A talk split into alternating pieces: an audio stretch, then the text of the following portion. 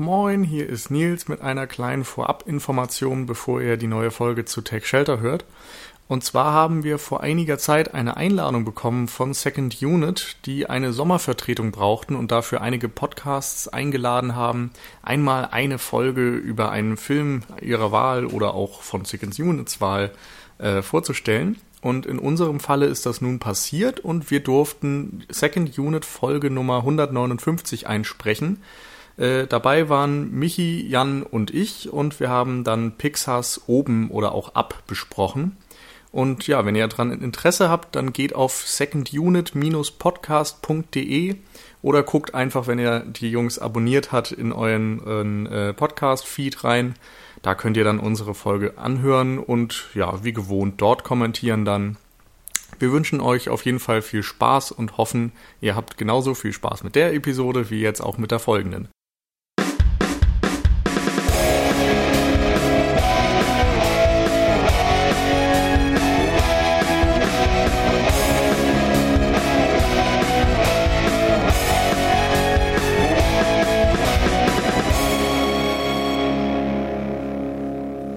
Hallo zusammen und herzlich willkommen zur 109. Ausgabe der Cine Couch. Wir sind heute mal wieder zu dritt versammelt und sprechen über Take Shelter. Und neben mir auf der Couch sitzt dabei Michi. Hallo. Am anderen Ende der Skype-Leitung ist Daniel. Wunderschönen guten Tag da draußen. Und ich selbst bin der Nils und stelle mich jetzt einfach mal selbst ah, vor. Er stellt sich mal selbst ja. vor. Das hatten wir auch schon eher selten. ich glaube auch.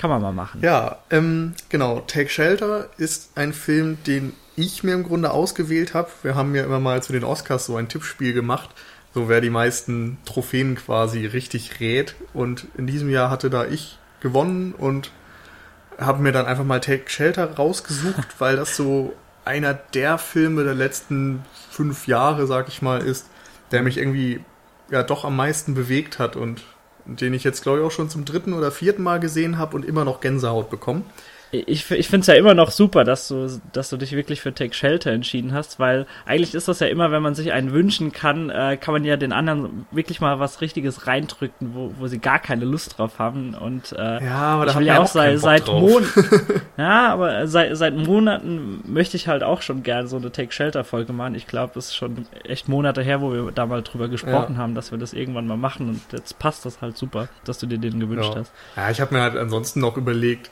The Good, The Bad and The Ugly zu machen. Da werde ich aber, glaube ich, auch so schon genug Leute für begeistern können. Und die andere das Möglichkeit stimmt, wäre dann noch ähm, Being John Malkovich gewesen. Und da wäre ich raus gewesen. Ja, da weiß ich sowieso nicht, wie die Meinungen so sind. Und ich will mir den nicht von euch kaputt reden lassen. Aber vielleicht schieben wir das ja dann auch nochmal irgendwann nach. Ähm, ja, bei Take Shelter ist mir erstmal aufgefallen, dass es ganz lustig ist, so im Vergleich zur letzten Woche mit Donnie Darko, dass wir da irgendwie auch äh, ein paar ähnliche Motive haben. Da werden wir bestimmt auch noch mal ein bisschen drauf eingehen über äh, auf Sturm und Erlöser-Sachen und sonst was. Ähm, aber fangen wir vielleicht erstmal an mit der Handlung. Die übernimmt Michi, wenn ich mir das richtig äh, gemerkt habe, ne? Kann ich mal machen.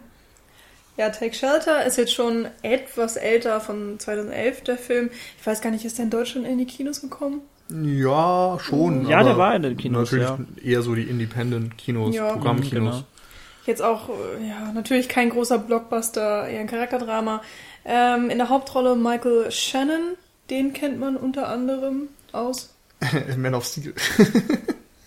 Echt? Ah ja, stimmt. Ja, glaub, ja das Mainstream-Kino kennt ihn aus Man of Steel. Ansonsten ähm, Ach, in Revolutionary Road von hier äh, Sam Mendes spielt er genau. den einen Sohn von einem älteren Ehepaar.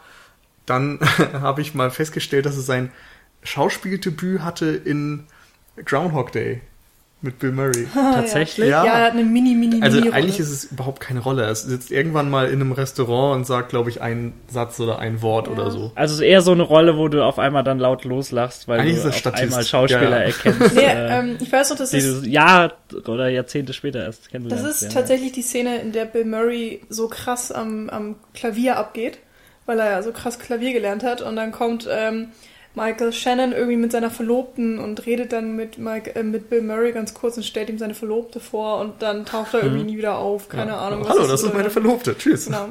Ich sehe gerade, er spielt sonst noch in Boardwalk Empire mit.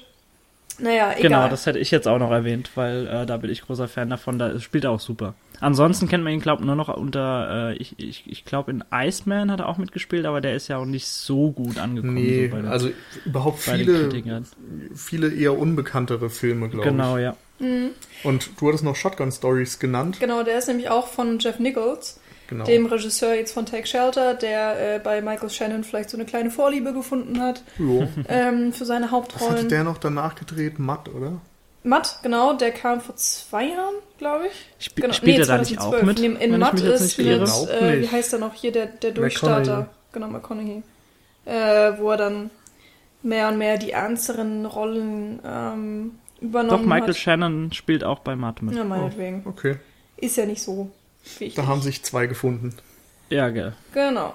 Ähm, an der Seite von Michael Shannon spielt noch Jessica Chastain, die wir, glaube ich, ah. nicht erklären müssen. Wer nee. jetzt dieses Jahr ein bisschen was vom Blockbuster-Kino mitbekommen hat, sollte wissen, dass sie zum Beispiel auch in einem Dinosaurierfilm eine ganz große Rolle einnimmt. Und Wer letztes Jahr Blockbuster geguckt hat, kennt sie vielleicht aus einem Science-Fiction-Film namens Interstellar. Und wer davor den Blockbuster Sommer ver äh, verfolgt hat, der kennt sie aus dem Riesenfilm, ja, wie heißt er noch hier, die, dieser, ähm, wo der Terrorist, Zero Dark genau, oder? ja, Zero Dark Thirty. Also die Frau schreit nach Oscar jedes Jahr aufs Neue. Ja, und, das ist ja ähm, vor allem noch eher das andere. Also einmal, einerseits nimmt sie die Blockbuster mit, andererseits holt sie sich Oscar-Nominierungen und irgendwie auch so Filme wie, weiß ich nicht, Tree of Life oder so, wo sie eben genau, eher das Arthouse-Kino bedient. Mhm. Den hätte ich auch jetzt noch reingeworfen, weil Jessica Chastain hat tatsächlich das Kunstwerk vollbracht, dass ich sie immer noch äh, lieb habe, obwohl sie bei Tree of Life mitgespielt hat. Gleichzeitig ist es sich auch nicht zu schade, mal einen Horrorfilm mitzuspielen, wie zum Beispiel Mama, von dem ich jetzt aber nicht so viel Gutes gehört habe. Naja, ist ja nicht so wichtig. Ähm, hier in dem Film in Take Shelter finde ich es vor allem bemerkenswert, dass sie für eine äh, eigentlich nicht nennenswerte Gage den Job übernommen hat. Ähm, ich weiß nicht, ob, das, ob, sie vielleicht mit Jeff Nichols befreundet ist. Auf jeden Fall hat sie irre wenig Geld bekommen. Hm. Man hört ja auch immer mal wieder, dass viele Schauspielerinnen in Hollywood sich darüber beklagen, dass es schwierig ist, gute Rollen zu kriegen. Vielleicht mhm. ist das dann auch mal so ein Ding, wo sie sagt, das ist mir so wichtig, diese Rolle zu spielen oder mich vielleicht dann auch in so einer Rolle präsentieren zu können, dass sie es deshalb dann mal macht. Mhm. Und ich meine, wenn du dann danach ein Interstellar oder Jurassic World machen kannst, ja, vor allem, wenn, vor sein. allem, wenn du sagst, okay, ich, ich vertraue einer Persönlichkeit wie Jeff Nichols in dem Maße, dass ich, äh, dass ich die Rolle einfach mal annehme, auch wenn ich halt nicht so viel äh, Budget, äh, ja, dass da nicht ja. so viel Geld springt. Also ja, ich, ich finde es ähm, wirklich bemerkenswert, weil ihre ganze Filmauswahl auch zeigt, wie wandelbar sie ist, dass sie ähm, hier von dem kleinen Stadtmütterchen der, der starken Ehefrau eben dann übergeht bis zu äh, der CIA-Agentin, die Osama Bin Laden jagt und dann in dem anderen Film ist sie wieder so diese Wissenschaftlerin, die ähm, den, den Dinosaurierpark leitet und, äh, und so weiter und so fort. Also sie hat da wirklich sehr viele ja, Wandlungen, glaube ich, so durchführt. Äh, durchzogen, was auch immer. Durchgangen, keine Ahnung. Durchgemacht, meinetwegen. Ähm, ansonsten, ja, kommen wir doch jetzt endlich mal kurz zur Handlung, die ich eigentlich vorstellen wollte. Nee, ist aber sehr wichtig, die Charaktere zu ja. nehmen. Ja, klar. Die, die, machen einen sehr großen Part aus, also hast nichts falsch gemacht. Nee, nee. Waren ja Gott sei Dank jetzt auch nur zwei richtig große Namen. ähm, ja, Tag Shelter, ich habe es schon kurz gesagt, es ist wirklich ein äh, Charakterdrama mit ganz, ganz vielen äh, anderen Elementen, auf die wir noch zu sprechen kommen werden. Es handelt ähm, von dem Mann Curtis, eben Michael Shannon, der ähm, mit Jessica Chastain und ich glaube, sie heißt Sam. Ja. Und seiner kleinen Tochter Hannah ähm, in einem Haus wohnt, in so einem, weiß ich nicht, eher Vorort von irgendwas. Es ist alles ja. sehr ländlich. Ähm, ja, so die klassische Arbeiterschicht, würde ich ja, ja sagen. Ne? Genau. Also er hat auch so den klassischen Job äh, bei einem Bohrunternehmen oder so. Mhm. Ja, auch genau. so irgendwo mitten in den USA genau, vermutlich. So Mittelschicht. Oder? Ja. Ähm, Besonderheit noch ist, dass Hannah ähm, äh, taub ja doch taub, taub und taubstumm ist. Glaube ich. Ich glaube, stumm ja. ist sie nicht. Ja, sie. Taub definitiv. Ja. Also sie ist nicht ähm, taubstumm geboren worden, aber irgendwann taub geworden. Ja, und äh, dementsprechend liegt auf der Familie natürlich auch eine große Verantwortung, was ihre Aufzucht äh, und Erziehung angeht. Ähm, und generell merkt man im Film eben auch, dass äh, Familie sehr wichtig ist. Auch eben Michael Shannon, er macht sich die ganze Zeit Sorgen um seine Familie und macht sich vor allen Dingen noch mehr Sorgen, äh, wenn er dann irgendwann Albträume bekommt, die ähm, sich immer um einen großen Sturm drehen und darum, dass auf einmal ähm, ja es merkwürdig regnet, weil es irgendwie es ist kein normaler Regen, es ist ähm, eher schwarzer Regen, der aussieht wie frisches Motoröl, so beschreibt er es selbst. Und die Vögel verhalten sich komisch, die Hunde verhalten sich komisch. Ähm, und irgendwann äh, tauchen diese Albträume auch in seinem Alltag auf und er hat Halluzinationen oder auch Ereignisse tauchen auf, von denen man nicht weiß, ob sie äh, Halluzinationen sind oder ob sie wirklich passieren.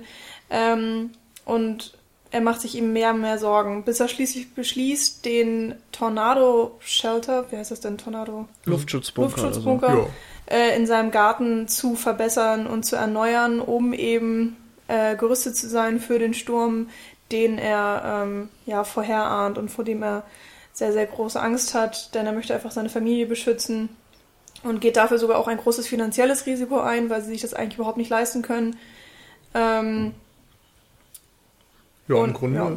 kann man da, glaube ich, schon den Cut setzen. Ähm, mhm, genau.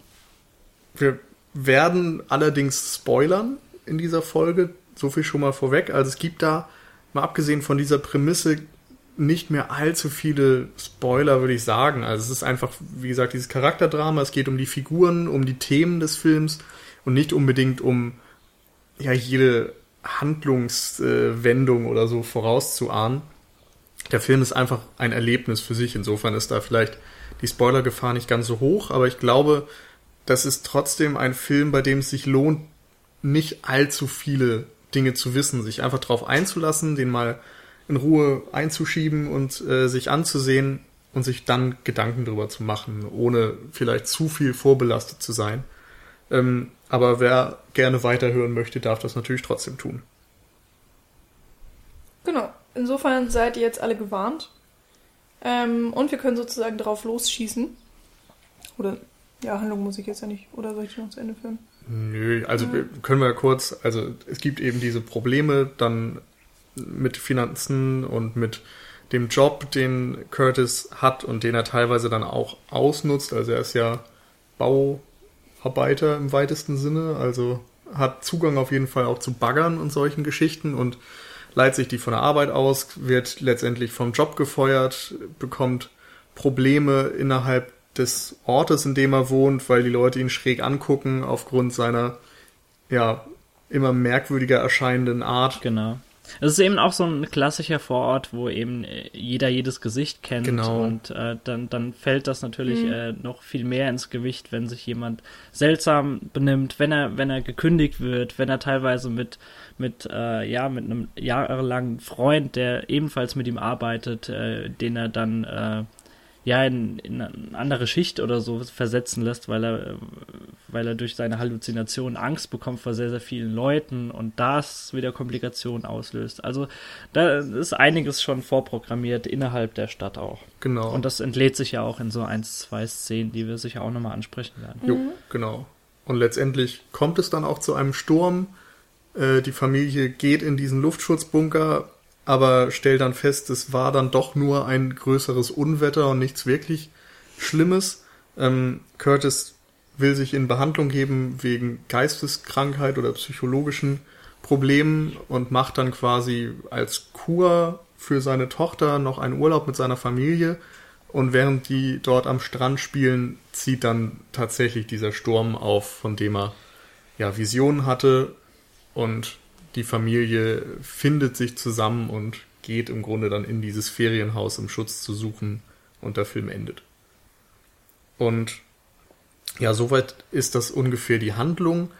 Ähm, wir können vielleicht mal, weil es eben dieses mehrfach sogenannte Charakterdrama ist, fangen wir einfach mal mit den Figuren an. Ähm, da finde ich schon, ist es bemerkenswert, wie, wie viel Nuancen man aus denen so rauskitzeln kann und wie viel mhm. Wissen man letztendlich auf subtile Art über die präsentiert bekommt. Also bei Michael Shannons Charakter Curtis ist es so, dass äh, seine Mutter schon von Geisteskrankheit geplagt wurde. Ähm, ich glaube, schizophrene, wie heißt das? Pa paranoide genau. Schizophrenie genau. genau. wurde diagnostiziert bei ihr. Genau, und er, sie hat ihn, als er noch zehn Jahre alt war oder so, mal auf einem Parkplatz zurückgelassen und kam dann einfach nicht mhm. wieder und musste danach ja in eine Einrichtung für betreutes Wohnen. Und, mhm. ähm, da merkt man eben, dass das immer noch an ihm nagt. Der Vater ist, ist sehr, kürzlich sehr, gestorben, zu seinem genau. Bruder hat er irgendwie auch ein schwieriges Verhältnis das, was du gerade erwähnt hast mit der Mutter, das, äh, das ist auch ganz wichtig, dass du das nochmal äh, jetzt in die Runde geworfen hast, weil das ist wirklich so einer der wichtigen Turning Points, würde ich fast sagen, innerhalb des Filmes, wo du merkst, okay, es ist tatsächlich nicht nur, ja, sagen wir mal, ein Hyporonder oder jemand, der, der wirklich nur schlecht schläft, sondern da ist tatsächlich eine familiäre Hintergrundgeschichte und ähm, äh, also es ist schon, äh, nie, äh, er hat eine Begründung dafür, warum er so besorgt ist um sich und um seine Familie. Und äh, ihm geht es ja darum, dass er genau diesen Fehler nicht begeht, den seine Mutter damals gemacht hat. Also er möchte unbedingt bei seiner Familie bleiben und das auch geistig genau. äh, bei, und bei seiner ist, Familie bleiben. Das ist eben der das Punkt. Sehr, sehr also er, hat, er hat ja selbst so schlechte Erfahrungen gemacht mit seiner Familie und aus diesem Grund entsteht eben der Wunsch, für seine eigene Familie da zu sein. Und genau. als er dann zum Beispiel Visionen hat, dass, oder einen Albtraum, dass sein Hund ihn angreift, spürt er einen Tag lang die Schmerzen in seinem Arm, obwohl er das nur geträumt hat, und sperrt den Hund, den er anscheinend auch seit Jahren besessen hat, in den Garten, der vorher immer im Haus war. Und da mhm. merkt man schon, das ist vielleicht ein bisschen paranoid, gleichzeitig geschieht dies aber immer aus dem Wunsch, die Familie zu schützen. Und er begibt sich eben auch direkt auf Informationssuche nach seinem Zustand, ob er vielleicht krank ist. Er sucht nach Hilfe, eben immer auch mit diesem Hintergrund, dass er die Familie schützen will. Bei anderen Filmen kennt man das hier vielleicht so, dass dann irgendwann der Dreh kommt, dass er die Gefahr für andere darstellt. Und bei Tag Shelter habe ich das Gefühl, ist es eher so, dass er eine Gefahr für sich selbst darstellt, weil er eben an seiner eigenen Psyche zerbrechen könnte Mhm. Aber gleichzeitig ist er nie in der Position, dass man Angst hätte, er könnte seiner Familie etwas antun. Ja, das stimmt. Also generell merkt man auch, dass er sich im Verlauf ähm, vor allen Dingen des Anfangs immer mehr zurückzieht mit den Ereignissen, die eben passieren. Ähm, und er kommuniziert ja dann auch wirklich sehr wenig, vor allen Dingen mit seiner Frau. Also ähm, sie reden schon viel miteinander. Es gibt mehrere Situationen, wo er ihr von seinen Problemen erzählen könnte und auch bei ihr Hilfe suchen könnte. Mm, aber man kriegt ganz, ähm, also wirklich das Gefühl, dass er das für sich alleine erstmal regeln muss, dass er erstmal sein Leben und seine Gedanken sortieren muss ähm, und vielleicht auch damit selber fertig werden will und, und nicht seine Frau belasten, die ja schon ähm, mit Hannah sehr viel zu tun hat und auch mit den ganzen finanziellen Problemen, weil die tragen sie ja beide und sie haben beide die Wünsche, ähm, dass ja ihr Leben einfach generell zu verbessern. Und vielleicht möchte er ihr da einfach keine große Last sein. Und irgendwann kippt das natürlich dann ins Gegenteilige, weil dadurch, dass er ihr eben fast gar nichts erzählt und sie irgendwann merkt, dass nicht alles mhm. in Ordnung sein kann, ähm, macht sie sich dann auch wiederum natürlich große Probleme. Und es gibt auch ähm, ja, kleine und größere Streitigkeiten zwischen den beiden. Aber es ist alles, es ist kein Hollywood-Drama, was da passiert. Ich finde, alles, alle Streitigkeiten, die entstehen, sind extrem gut nachvollziehbar und du hast nicht das Gefühl, dass es überzeichnet ist oder dass du, dass es dafür keinen Grund gibt, sondern alles ist so sehr ähm, bodenständig gehalten mhm. und wird immer gut erklärt. Äh, die lassen sich mhm. auch wirklich extrem viel Zeit, ähm, alles gut zu beleuchten, dass du wirklich ganz genau verstehst, warum jetzt Curtis erstmal ruhiger ist und, und warum er nichts sagt. Und dann irgendwann kommt ja der Punkt, wo er sich seiner Frau komplett öffnet und es macht alles Sinn. Diese ganze Entwicklung von ihm, hm. beziehungsweise und eben den beiden auch zusammen. Und das ist wirklich. Ähm, ja, in irgendeiner Form schön mit anzusehen. Es macht natürlich keinen Spaß in dem Sinne, aber es ist einfach verdammt gut geschrieben und das den kompletten Film durchweg. Und es ist auch aus einem ganz einfachen Grund äh, auch so dermaßen glaubwürdig, wie du gerade schon äh, geschildert hast, weil das Michael Shannon einfach wunderbar rüberbringt. Also ja. du hast teilweise wirklich Szenen, wo er mehrere Facetten wirklich äh, in weniger Sekunden abspulen kann, von bei denen es äh, ja, vom, vom liebenden Vater, der sich um seine Tochter sorgt, bis zum manischen Verhalten wegen irgendwas, aufgrund Halluzinationen oder auf, aufgrund irgendwelchen Tönen oder Geräuschen, die er hört hat. Und das, das, das kann er in weniger Sekunden, teilweise auch nur mit der, mit der Mimik und mit Blicken und so weiter ausdrücken. Und das ist einfach wunderbar, ja, mit anzusehen, wie er, wie er das schafft in einzelnen Szenen. Mhm. Also du, es ich habe ich hab mich jetzt auch schon wieder beim dritten Mal ertappt in einigen Szenen, dass du, dass du gar nicht möchtest, dass es äh, gleich einen Sequenzwechsel gibt, sondern dass du da noch ein bisschen verweilen möchtest, während die beiden gerade miteinander reden oder er so ein bisschen in sich gekehrt dort sitzt und mhm. einfach nur, ja, die, die, die Blicke schweifen lässt und das schon genug für dich ist und äh, genug rübergebracht wird, ja. Verweilen ist da auch ein echt gutes Stichwort. Ich will nur ganz kurz mal ähm, dem, die, äh, kurz auf die Kamera zu sprechen kommen, weil hier mhm. sich auch wirklich extrem viel Zeit gelassen wird. Ähm, es gibt es gibt natürlich jede Menge Schnitte, aber ähm, von zwischen Schnitt zu Schnitt ist äh, ziemlich viel Zeit oft, dass die, äh, dass ja du einfach auf den Gesichtern verweilst und ähm, in den, selbst in den Dialogen relativ wenig hin und her geschnitten wird und ähm, du hast das Gefühl, die eine Person hat immer gerade ja sehr viel Aufmerksamkeit und, und kann ausreden und dadurch zieht es dich in die Situation mit rein und du kriegst das komplette Emotionsspektrum von dem Schauspieler, der ja gerade zu sehen ist. Genau, ich denke auch, dass da einfach ganz viele Rädchen ineinander greifen. Also ich bin der Meinung, dass Michael Shannons Leistung irgendwie eine der besten Leistungen eines Schauspielers der letzten Jahre überhaupt ist. Also ich habe wenig gesehen, was für mich da persönlich ranreicht. Das wird aber eben auch dadurch gefördert, dass er ihm jeweils Zeit gegeben wird. Mhm. Ähm, wir kennen dieses typische Hollywood-Schnittprinzip von wegen Schuss und Gegenschuss. Immer wenn jemand was sagt, wird sein Gesicht gezeigt. Wenn dann der andere was entgegnet, wird dessen Gesicht gezeigt und so weiter. Und Take Shelter verweigert sich dem so ein bisschen. Da siehst du ganz oft, erstmal, bevor jemand was sagt, das Gesicht und kannst mhm. dir schon irgendwie überlegen, worüber der vielleicht nachdenkt, so wie, ob er drüber nachdenkt, wie er etwas formuliert, ob er sich also, öffnet oder nicht und sowas. Du wolltest Im, im technischen Sinne würden wir jetzt auch eher von, von einem Reaction-Shot reden, genau, beispielsweise. Das ist also auch ganz häufig der genau. Fall. Also, wenn du dann, also du siehst eben, bevor er etwas sagt, sein Gesicht und als er dann beginnt, siehst du die Person, der etwas gesagt wird und insofern eben dann der Reaction-Shot, genau, die, die, Reaktion auf das die Gesagte. Die innerhalb des Dialogs dann darauf reagiert, was gesagt wird. Genau. genau. Das ist, das ist eine sehr, sehr schöne äh, Idee, die dahinter steckt. Und vor allem wird das dann eben auch komplett ausgereizt. Du siehst dann während des gesamten Satzes dieses Gesicht und vielleicht mhm. dann noch die Antwort dazu. Also es wird nicht alle drei Sekunden bei jedem Wortwechsel hin und her geschnitten, sondern teilweise verweilt die Kamera da, also ich habe nicht mitgezählt, aber bestimmt Minute. auch mal eine Minute oder so. Und das ist einfach sehr beeindruckend und gleichzeitig gibt es viele Einstellungen, wo auch einfach beide Darsteller oder mehrere Darsteller in einer Einstellung zu sehen sind und deshalb ein Schnitt gar nicht nötig ist, weil du einfach alle Reaktionen, jede Mimik, jede Geste und so weiter in dieser Einstellung erkennen kannst. Und das fördert natürlich auch irgendwo das Schauspiel, weil du diese Leistung und das Zusammenspiel der Darsteller die ganze Zeit überblicken kannst.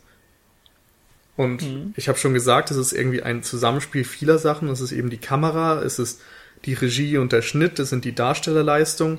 Es ist aber zugleich dann auch noch ähm, der Ton. Denn äh, Take Shelter ist ein Film, der unglaubliche Kontraste zwischen lauten und leisen Passagen bietet wenn wir diese Szenen zum Beispiel haben, in denen die Figuren miteinander sprechen, dann ist es ganz oft so, dass der Hintergrund fast komplette Stille darstellt. Also es gibt keinen Score in den Momenten, es gibt wenig Hintergrundgeräusche und alles, was du mitbekommst, sind dann die Stimmen der Figuren. Und erst danach, wenn zum Beispiel wieder eine Vision kommt oder wenn weiß ich nicht, Curtis zur Arbeit geht oder so, dann hört man vielleicht mal wieder mhm. ein wenig Musik und äh, laute Donnergeräusche bei den Halluzinationen mhm. und so weiter. Das ist sehr schön, dass du das jetzt auch nochmal mal sagst. Ähm, das ist mir gerade heute Morgen wegen einem bestimmten Grund aufgefallen. Ich, ich habe den Film auf meinem Laptop heute Morgen nochmal geschaut bei meiner Freundin und äh, sie hat um mich herum keine Ahnung, was sie gemacht hat, aufgeräumt, Dinge sortiert und so weiter. und irgendwie nach, ich glaube, nach einer halben, dreiviertel Stunde äh, dreht sie sich nur zu mich, äh, zu mir um und sagt, du schaust aber einen sehr seltsamen Film. Da, ich höre ja gar nichts. Und ich habe halt natürlich auch voller Lautstärke gehabt. Und da ist mir erstmal bewusst geworden, wie viel Stille da abseits der Dialoge, die teilweise auch sehr, sehr ja in einem Zimmerlautstärke eventuell, aber nicht lauter gehalten sind und wie viel Stille da im Grunde herrscht, bis auf diese ja sehr äh, kontrastreichen Donnerschläge oder das, was du eben auch schon erwähnt hast, mhm. beispielsweise, mhm. wenn du die Vögel hörst, die äh, hinunterstürzen und so weiter. Also das ist wirklich bemerkenswert und es fällt einem eventuell auch erstmal wirklich auf, erst wenn man bewusst darauf achtet. Äh, diese äh, relativ lauten Passagen machen dann auch nochmal generell so einen Kontrast zum Film, weil äh, ich hatte auch oft das Gefühl, äh, wir haben ja schon gesagt, er lässt sich sehr viel Zeit für die Charaktere. Ich finde aber auch, er lässt mhm. sich sehr viel Zeit für die Geschichte so an sich. Weil natürlich passiert jetzt nicht wirklich so viel. Die ganz kleinen Momente in dem Film sind eben wichtig und werden herausgestellt. Und dafür wird sich auch eben Zeit gelassen. Und äh, nicht in jeder, Pas äh, in jeder Szene passiert dann auch irgendwas. Ähm, und trotzdem geht die Handlung immer mal so ein Stückchen voran. Das ist vielleicht auch so dieses Bodenständige, mhm. was noch da drin ist. Und ähm, dann gibt es aber eben diese, diese Kracher-Momente in, in doppeltem Sinne eben, wenn ein ähm, ja wirklich abgefahrener Albtraum dann auf einmal auftritt und du hast plötzlich so eine so eine Hektik, die hervorgerufen wird, eben einerseits durch den Score, andererseits auch durch äh, natürlich Michael Shannon, der dann äh, in der einen Szene zum Beispiel wird er von Verrückten angegriffen und äh, im Auto äh, und, und seine Tochter wird aus dem Auto gezerrt. Und du weißt im ersten Moment nicht, dass es ein Albtraum ist. Das wird erst nach der Szene geklärt. Insofern nimmst du auch erstmal alles oder viel für bare Münze. Und das sind genau diese Momente, die extrem herausstechen auch aus dem Film und die mir dann vielleicht auch im Nachhinein besser in Erinnerung bleiben, ähm, weil da meiner Meinung nach vielleicht auch so Highlights gesetzt werden mhm. und das passiert dann immer mal wieder im Film. Das ist wirklich ähm, eine ganz interessante Art, eben auch diese Geschichte zu erzählen. Da finde ich auch besonders schön, dass irgendwie, wenn man sich den gesamten Film ansieht, immer wieder Ellipsen auftreten. Also wir sehen ganz oft einen Gesprächsanfang und wir sehen aber nicht das Ende des Gesprächs. Und dann folgt einfach ein Settingwechsel. Also äh, ein, ein örtlicher Wechsel, ein zeitlicher Wechsel und so weiter. Und man weiß dann auch nicht, wie viel Zeit vergangen ist und was zwischendurch passiert ist zum Beispiel.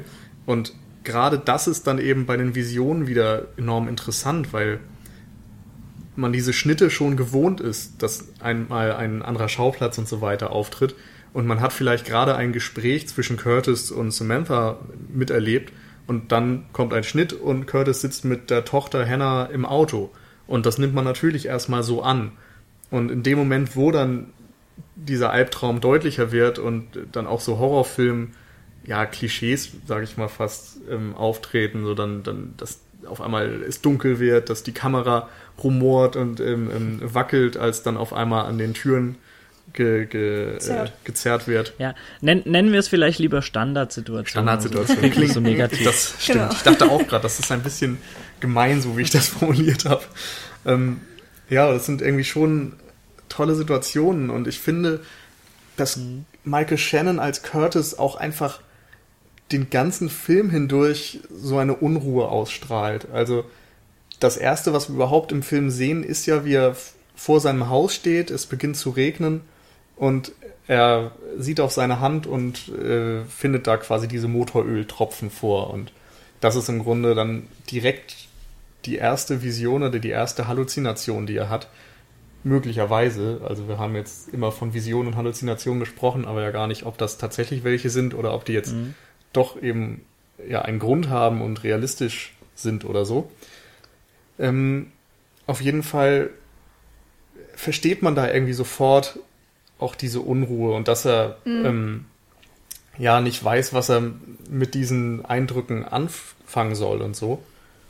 Mhm. Und es, es, entlädt sich dann eben in diesen Visionen, wo dann tatsächlich die Unruhe nicht nur von ihm ausgeht, sondern auch mhm. in den filmischen Mitteln gedoppelt wird. Ja. Aber für, ja, Michi, red du erstmal ähm, fertig. Danke. Ähm, ich, ich finde, der Film schafft es auch wirklich über die Zeit deutlich zu machen, äh, dass, glaube ich, jeder in seiner Position sich so verhalten würde.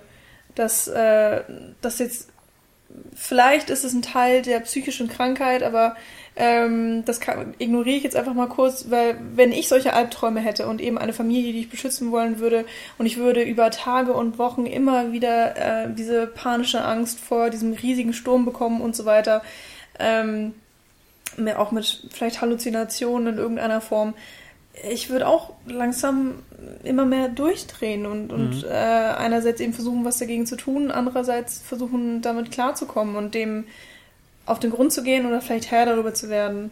Und äh, das, ich finde generell im, im Film überträgt sich das, dieses ganze Gefühl, was da transportiert wird, auch sehr gut auf den Zuschauer.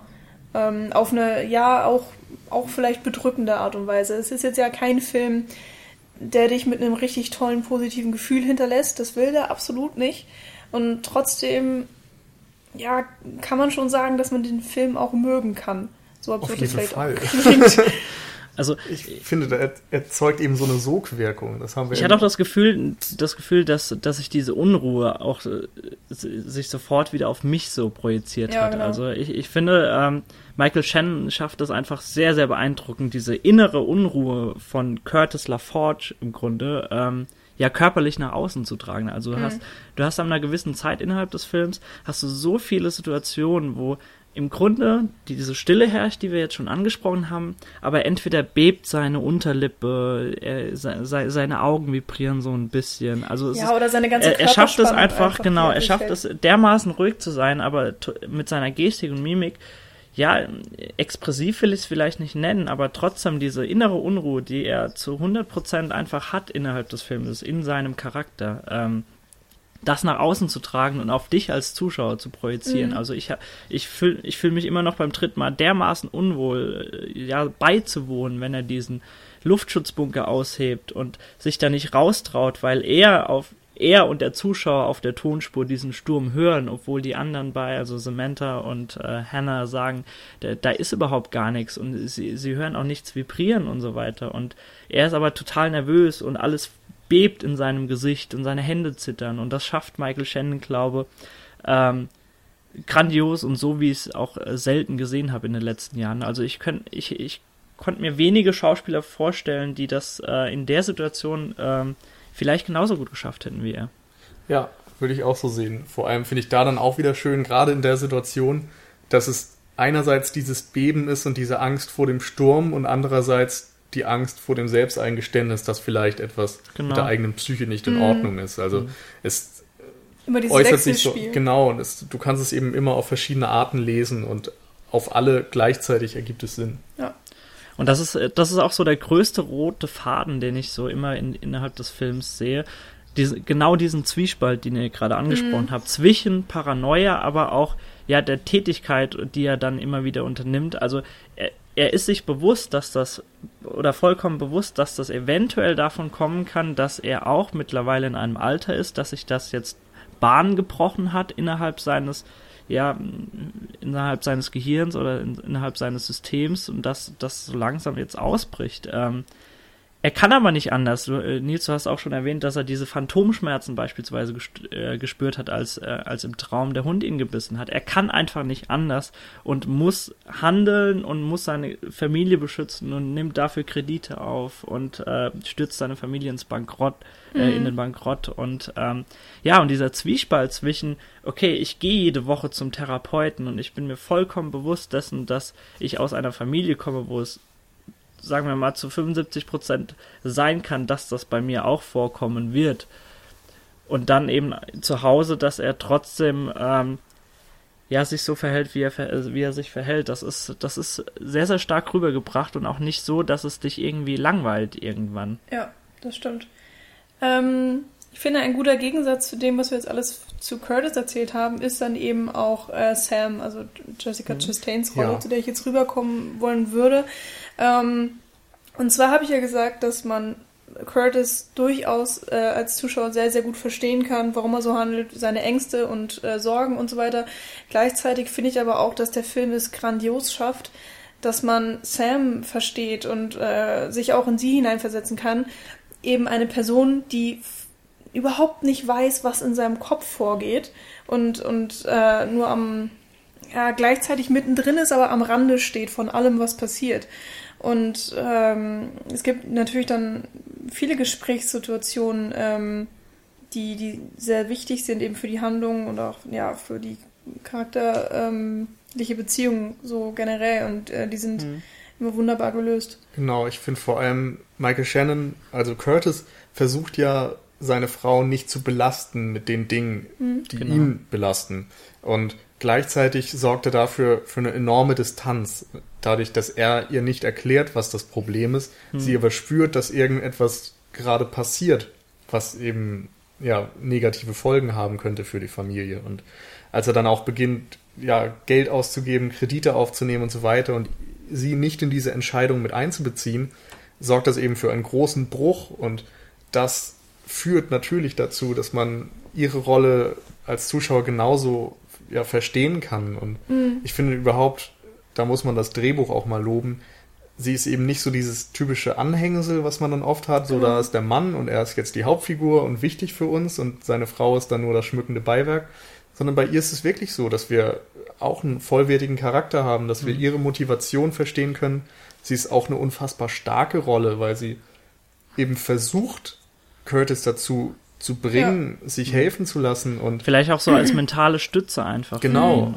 Aber eben auch nicht nur so als ich bin jetzt da und ich helfe dir, ja, sondern genau. so auch als Forderung. Also du hast eine Verantwortung. Jetzt übernehmen die auch, aber immer trotzdem dabei mhm. auf eine empathische Art und sie tut ja auch sie tut ja auch eigentlich alles für ihn und äh, das Schlimme für sie ist auch gar nicht mal so, dass dass sie irgendwann erfährt, okay, er hat er hat diesen Kredit aufgenommen, wir können jetzt nicht mehr für das Geld sorgen und das finanzieren, dass unsere Tochter endlich wieder hören kann und so Dinge, sondern das wirklich Schlimme, wie ihr auch gerade schon das gesagt habt, ist, dass er sich ihr nicht öffnet und nicht mit seinen Problemen auf sie zukommt und sie das als Pärchen, als Paar, wie sie das die letzten Jahre und Jahrzehnte immer so gehandhabt haben, das zusammen lösen. Und das ist so das, was, Nils, du hast auch gerade schon angesprochen, was zu diesem Bruch führt. Und äh, sie ja dann auch äh, teilweise in einzelnen Szenen aufbricht mit ihrer Tochter und einfach mal raus muss und so weiter. Aber sie kommt immer wieder zurück und will diese mentale Stütze für ihn sein.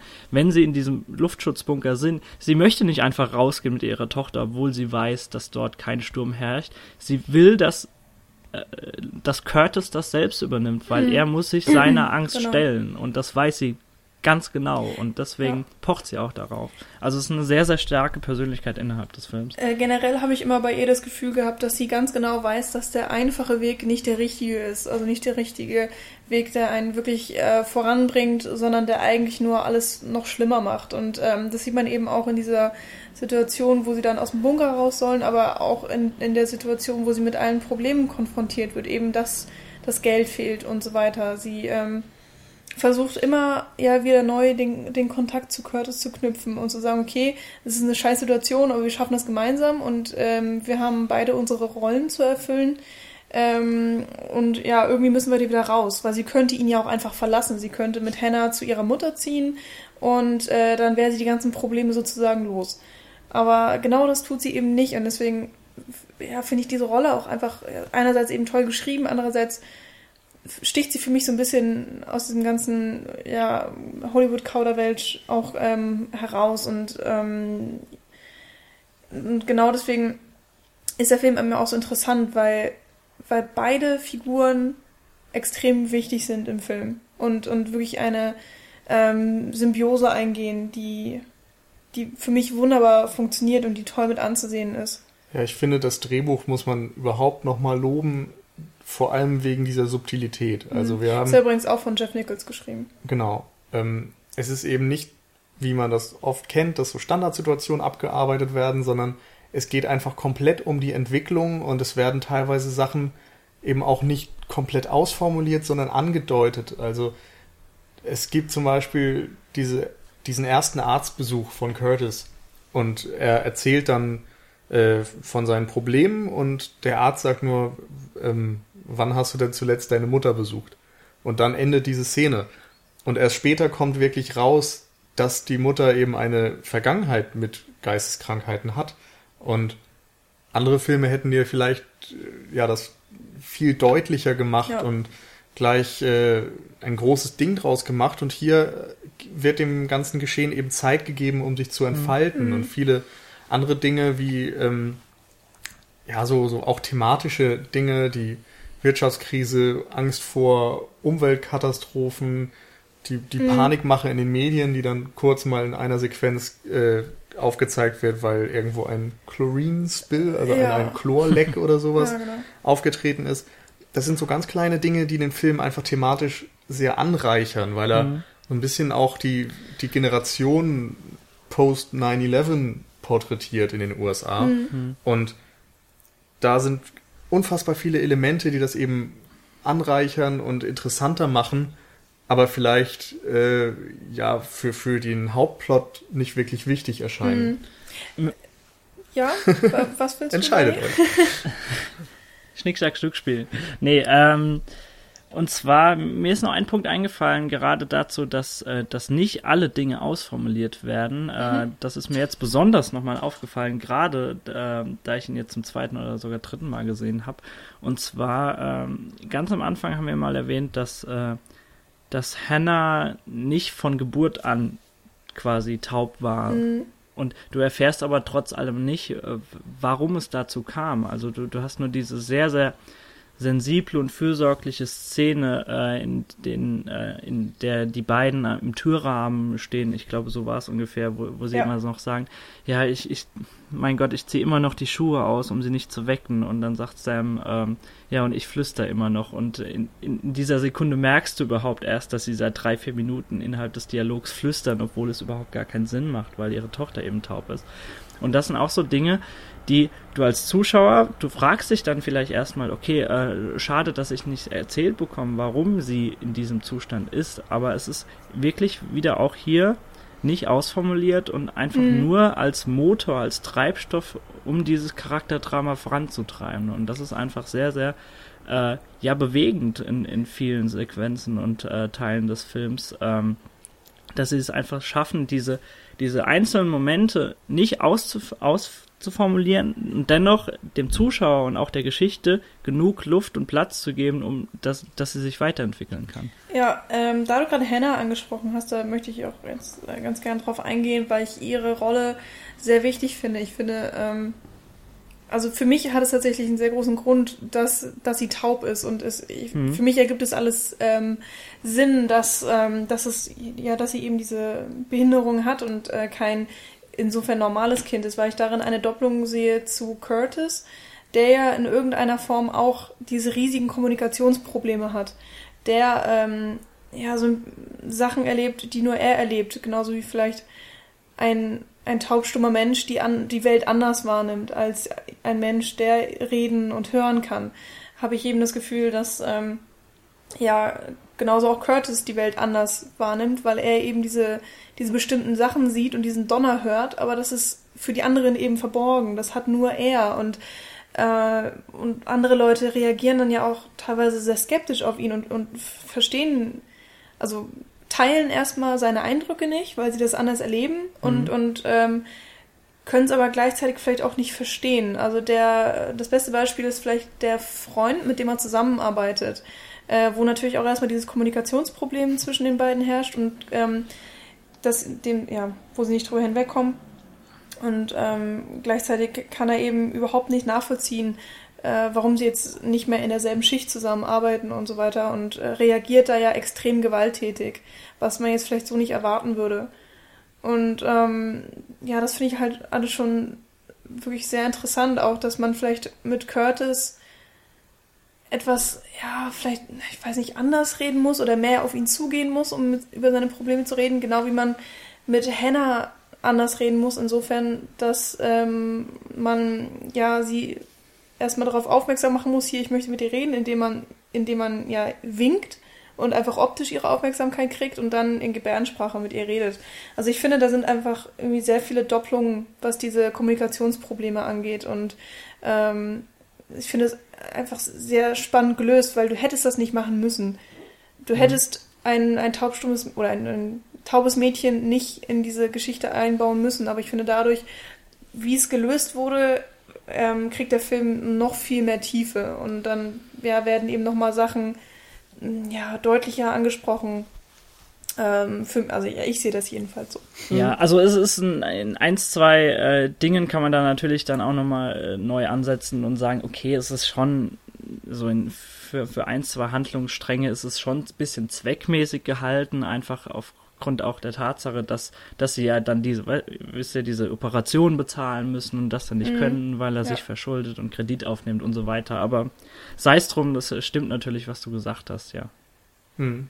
Äh, vielleicht können wir dann auch direkt mal überwechseln zu den Themen und, mhm. und Deutungsmöglichkeiten, die Take Shelter dann insgesamt bietet. Also okay. einerseits. Achtung, alle Illuminaten bitte entweder abschalten oder genau ganz zuhören. So, ganz so schlimm wird es, glaube ich, nicht, aber ich finde es eben schon sehr schön, dass Take Shelter einem letztendlich keine ganz eindeutige Geschichte liefert, sondern verschiedene Möglichkeiten, das Geschehen am Ende zu interpretieren, einzuordnen und auch so Schlüsse über den Film und über das darüber hinausgehende, also die, die heutige Gesellschaft zum Beispiel, äh, mitzunehmen und so weiter. Du hattest jetzt die Kommunikationsschwierigkeiten angesprochen. Ähm, ansonsten ist natürlich, glaube ich, äh, ganz wichtig, dass dort äh, dieses Thema Angst um Familie und so weiter mhm. aufgearbeitet wird. Also der Film beginnt ja schon mit den, mit der Vision von Curtis die dann irgendwie dazu führt, dass die Situation in seiner Familie eine andere ist. Und dadurch, dass er sich abkapselt, versucht diese Probleme für sich allein zu lösen, schafft er eben einen enormen Graben zwischen sich und vor allem Samantha, aber ja auch seiner Tochter und letztendlich genau. auch Freunden, seinem äh, Kollegen dort, von dem wir auch hören, dass sie eine lange Freundschaft hatten scheinbar und viel zusammen durchgemacht haben. Und als er ihn dann aufgrund einer Vision als Kollegen quasi äh, ja ablösen lässt, ist es eben auch ein enormer Schritt und man kann dann irgendwie auch die Aggression und die Frustration von dem Freund sehr gut nachvollziehen, mhm. der ja auch das Gefühl hat, irgendwie verheimlicht Curtis ihm etwas, aber er bringt es eben nicht zur Sprache. Und ähm, da finde ich besonders das Ende sehr schön, weil Curtis erst dazu gebracht wird, sich helfen zu lassen, als sie gemeinsam in diesen Luftschutzbunker gehen versucht Samantha eben ihn davon zu überzeugen, dass er jetzt selbst die Tür öffnen muss. Er muss jetzt selbst seine Angst überwinden und seine ja auch irrationale Angst irgendwo und sich selbst davon überzeugen, dass dort eben kein Sturm herrscht, sondern alles in Ordnung ist.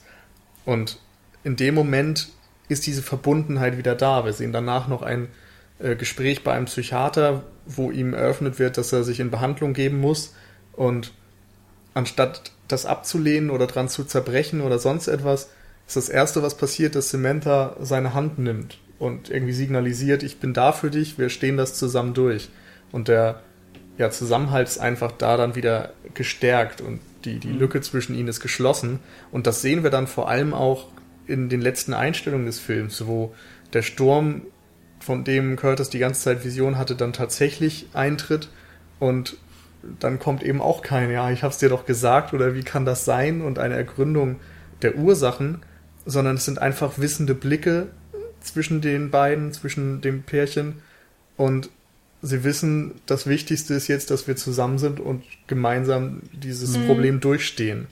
Und das finde ich, glaub, ich ist dann eine wichtige Botschaft einfach. Ich glaube, das Einzige, was sie zu sich so ein bisschen sagt, ist, äh, also die einzige, das einzige Wort, was sie da reinwirft, ist, glaube ich, okay. Ja. Also so für das sich realisierend, okay, das, was gerade stattfindet, es, es tritt tatsächlich ein und alles andere, was in den letzten Wochen los war, das müssen wir jetzt, ja, also du, du merkst so diesen inneren Zwiespalt äh, von wegen, äh, ja, die Paranoia ihres Mannes und jetzt tritt das wirklich auf und äh, dann kann man ja fast schon so weit gehen, äh, dass es in gewisser Weise so hellseherische Dinge sind, die dort angesprochen werden. Ähm, bei, de, bei der letzten Szene, äh, bei der wir jetzt gerade sind, da würde ich euch sehr gerne mal fragen, ähm, der Gedanke ist mir nämlich beim allerersten Mal, als ich den Film gesehen habe, durch, äh, durch den Kopf geschossen ob wirklich was gefehlt hätte, wenn man diesen letztendlichen Sturm, der dann tatsächlich eintritt, nicht gezeigt hätte.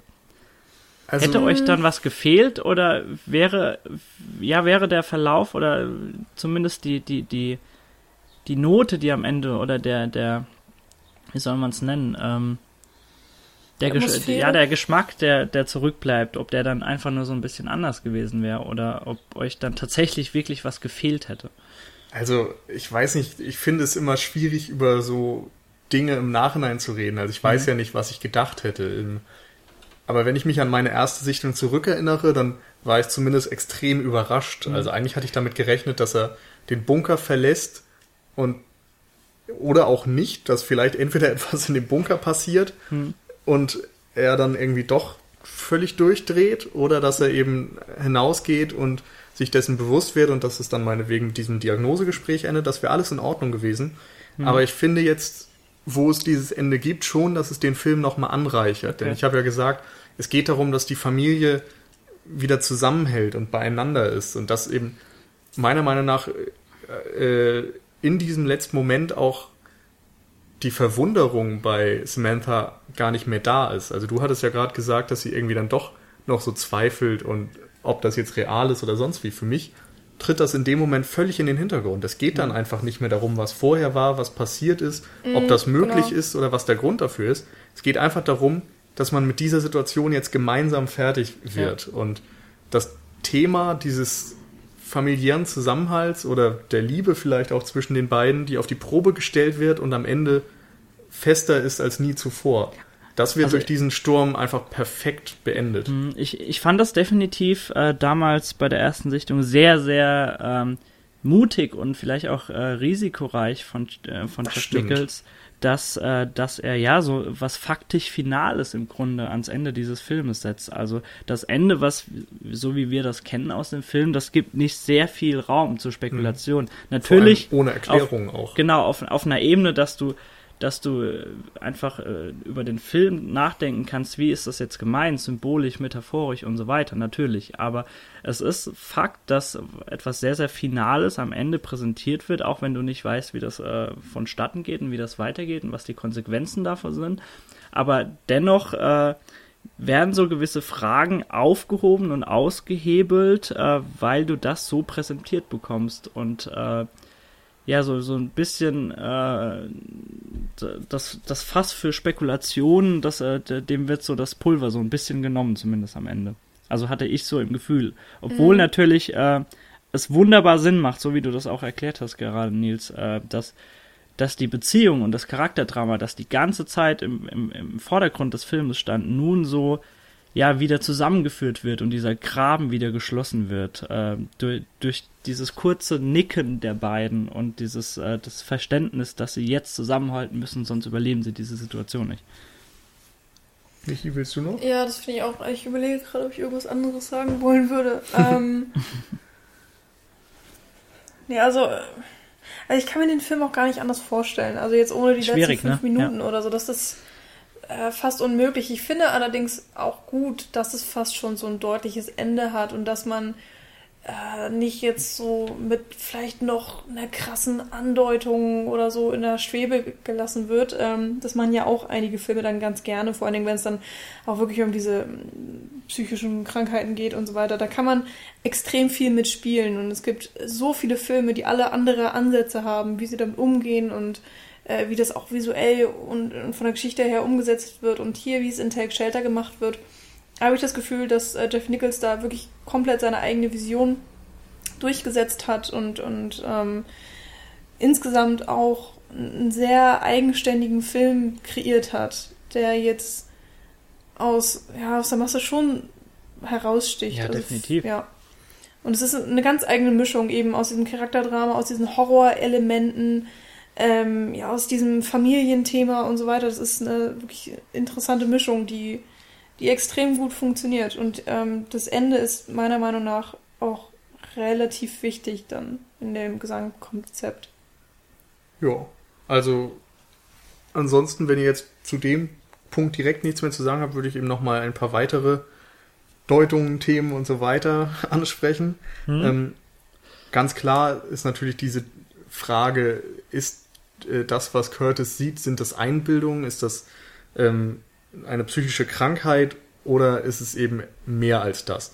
Und einerseits kann man daraus das Thema der psychischen Erkrankung ableiten, das in diesem Film einfach auf eine sehr äh, ja, intime Art durchgespielt wird, finde ich, weil wir eben Curtis so ein bisschen als unseren Stellvertreter haben. Wir erleben das Geschehen eigentlich komplett aus seiner mhm. Sicht. Also es ja. gibt einige wenige Szenen, wo Samantha mit einer Freundin beispielsweise zusammensitzt, aber ansonsten ist fast immer Curtis äh, die Hauptfigur in Als Einzelkämpfer im Grunde. Genau. Und darum finde ich, ist es eben auch so ein, ja, so ein, ein äh, Unsettling, wie sagt man das denn? Äh, aufrüttelnder Film vielleicht, ja. also der einen emotional irgendwie so packt, weil man sich versucht reinzuversetzen in diese Situation, dass man auf einmal an seinem eigenen Verstand zweifeln muss.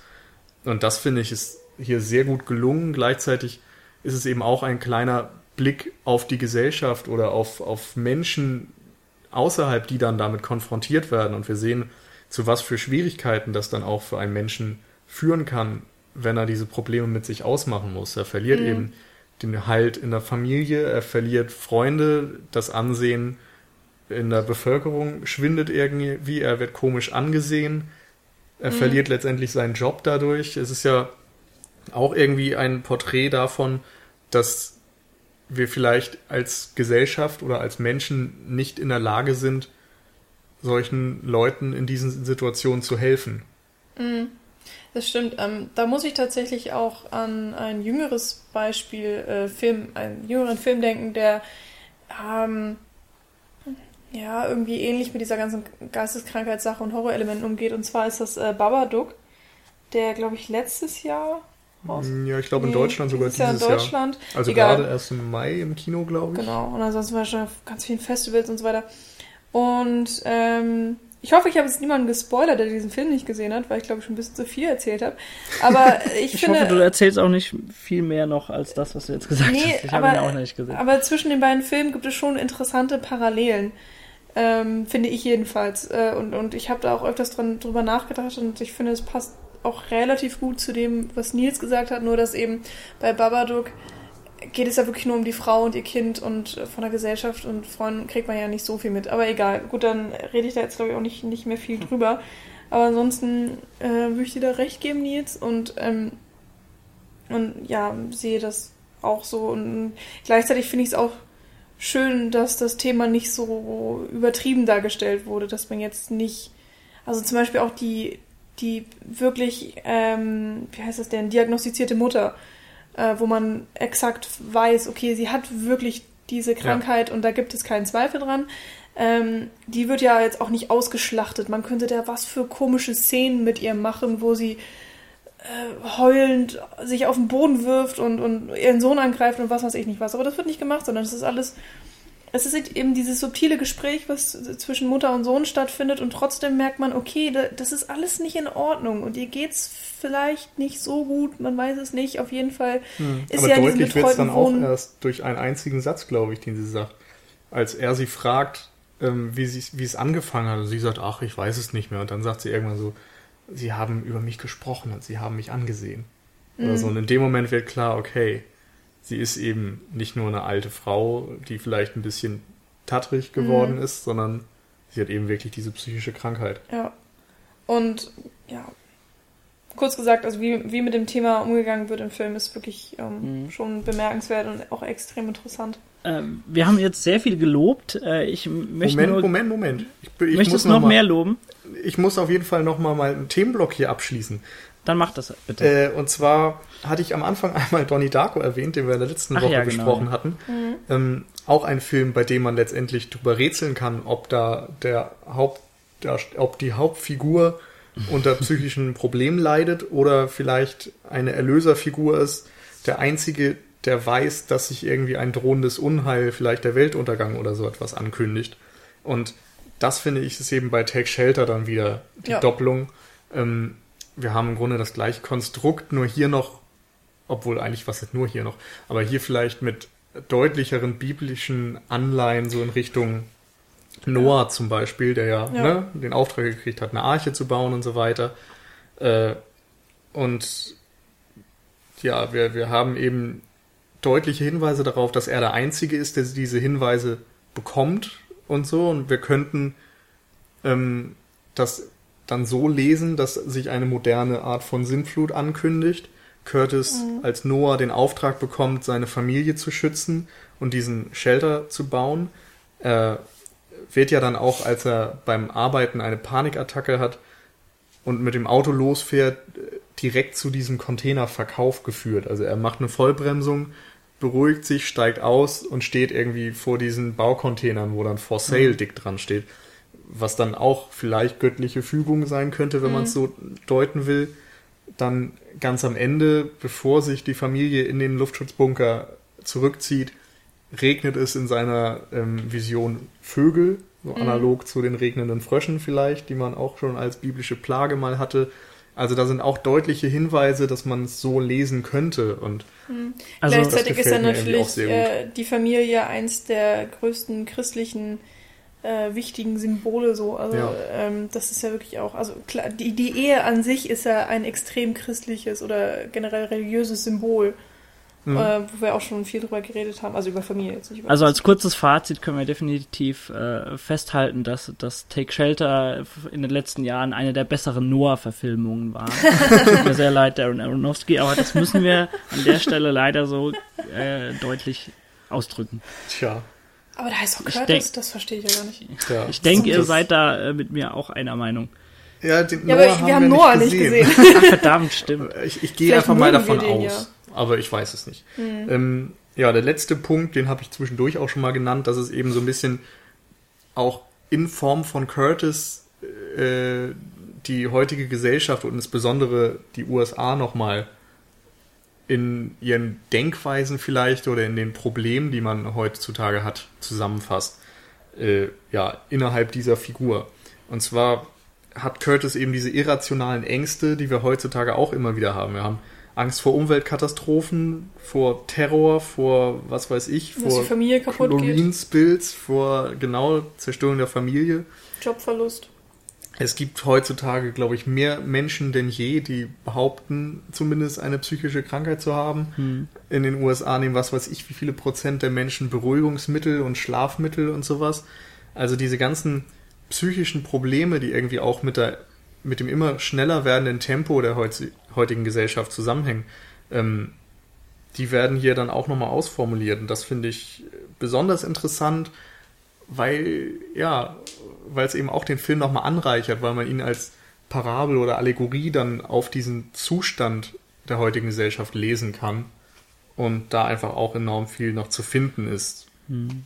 Also so weit bin ich nie gegangen, wenn ich den Film dann geschaut habe, weil er mir dann doch zu charaktergetrieben war und einfach zugeschnitten auf diese kleine Familie, um die es hier geht. Aber mhm. ähm, man kann natürlich äh, die Gedanken so weiter schweifen lassen in diese Richtung. Also äh, ich möchte da kein Bein stellen. Ähm, für mich, für mich ist immer diese diese kleine Familie, die hier im, im Vordergrund steht, äh, das, das Beeindruckende innerhalb des Films und äh, darüber hinweg äh, bin ich dann auch nie so mit der Deutung hinausgegangen. Also da gibt's definitiv für mich persönlich äh, Filme, die da äh, in die Richtung dann schon mehr, äh, mehr Material bieten, um da äh, ja seinen Spekulationen freien Lauf zu lassen.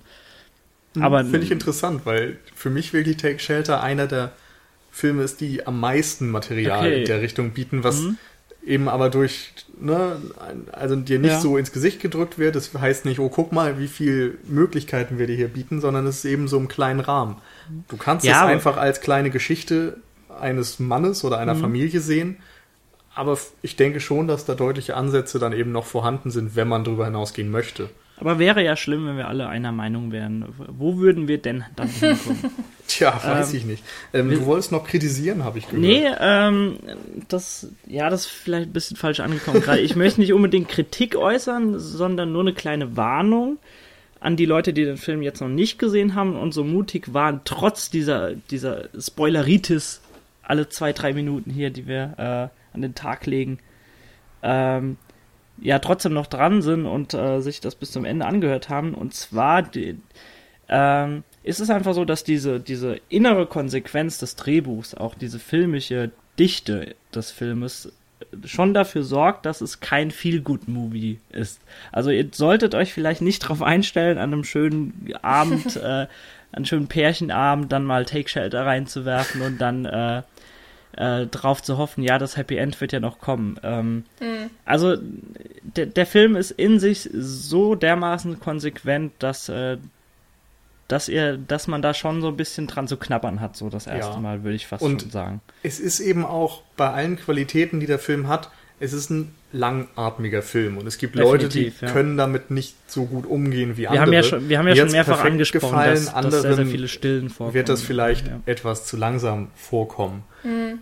So, ja, man muss, muss auf jeden jeder Fall, für sich selbst wissen. Man muss auch ein bisschen Lust mitbringen auf diesen Film. Ähm, ansonsten wird das nichts. Also äh, ich hatte auch tatsächlich bei der letzten Sichtung, äh, also jetzt nicht heute, als wir Tech Shelter nochmal, das war auch meine dritte Sichtung, glaube ich, äh, gesehen haben, sondern als ich den Film dann meinetwegen vor eins, einem Jahr mit Nils gesehen hatte, nochmal, ähm, hat das echt nicht funktioniert. Ich war nicht in der Stimmung für diesen Film. Mhm. Und das hat mir echt vieles ruiniert, wo ich dann dachte, boah, ja, beim ersten Mal habe ich ihn so und so bewertet. Ja, warum habe ich denn das eigentlich gemacht? Und, äh, und da ist das Potenzial, was der Film hat, für mich echt verloren gegangen. Und ich glaube, es lag wirklich größtenteils daran, dass ich nicht in der Stimmung für den Film mhm. war und dass ich keinen Bock hatte. Das Potenzial und, hast du jetzt wiedergefunden. Ja, vor allen Dingen hatte Sehr ich auch schön. so ein bisschen Schiss immer vor dem Podcast, weil ich dachte so, boah, okay, äh, quäle ich mich jetzt hier vielleicht so ein bisschen durch, weil eigentlich ist das nicht so mein Film. Und die Sichtung heute war aber einfach so komplett anders nochmal, mhm. ähm, weil der Film ja, durchweg für mich funktioniert hat heute und ich wieder mhm. viel besser verstanden habe, also ihr müsst euch Film auf mag. jeden Fall drauf einlassen. Das, genau. das, das muss man einfach klipp und klar ja. so sagen. Aber gut, äh, Herr Moderator, haben ja. Sie noch ein paar Punkte? Ansonsten sind wir ich doch bin soweit, oder? durch. Wir können Perfekt. dann die Schlussrunde einläuten. Jo. Beziehungsweise, ich weiß gar nicht, ob wir noch ein Fazit anbringen wollen. Im Grunde haben wir das meiste Ich habe eigentlich auch alles schon gesagt. Ja, ne? also. Also, ja. Wenn jemand noch sagen, genau, äh, Paul und Jan sind doof, weil die kennen den noch nicht mal. Echt nicht? Haben nicht? Die? Wow, okay. Also Paul Sehr hat ihn nicht gesehen. Ob ja, das ist ja aber normal. Aber ich glaube sogar, wir hatten den in unserer ersten Jahresrückschau oder so drin. Kann, Kann sein? sein? Dann entweder du oder ich äh, hat ja, den dann reingedrückt. Ja, ich glaube, ich habe den sogar auf die Eins gesetzt. Ja, ja kann gut sein. Aber ja, auf jeden Fall, wie gesagt, einer der Filme, die mir in den letzten Jahren am meisten gefallen haben. Darum wollte ich dann auch mal drüber sprechen, was wir an dieser Stelle nun getan haben. ähm, wir hoffen natürlich, dass euch das gefallen hat. Ähm, lasst euch, äh, ja, lasst uns vielleicht einen Kommentar da, da freuen wir uns immer sehr drüber. Oder äh, ja, Flatterspenden für unsere Serverkosten sind auch immer sehr gern gesehen. Vielen Dank an alle, die das mehr oder weniger regelmäßig tun. Die meisten tun es dann regelmäßig, da freuen wir uns besonders drüber. Ähm, ja, und wenn ihr sonst noch mal selbst vielleicht Wünsche habt für Filme, über die wir mal sprechen sollen, schreibt uns gerne bei Twitter, bei Facebook. Hat sich Take Shelter nicht auch irgendwer gewünscht? Ist Kam das, so? nicht sogar mal irgendwann? Ich muss, noch mal nachlesen. Wenn ja, dann hm. bitteschön. Nur für dich. Und für mich. Du, den wir nicht kennen und vergessen haben, anscheinend. Vielleicht. Okay. Oder vielleicht auch nicht. Und in der nächsten Woche haben wir dann mal wieder eine Zehner-Folge, also eine, eine runde mhm. Folge, wo wir dann zu fünft zusammensitzen werden, vermutlich. Ähm, ja, über ein etwas allgemeineres Filmthema sprechen werden. Und mhm. da könnt ihr euch vielleicht schon jetzt drauf freuen. Ja, das Thema steht auch schon fest.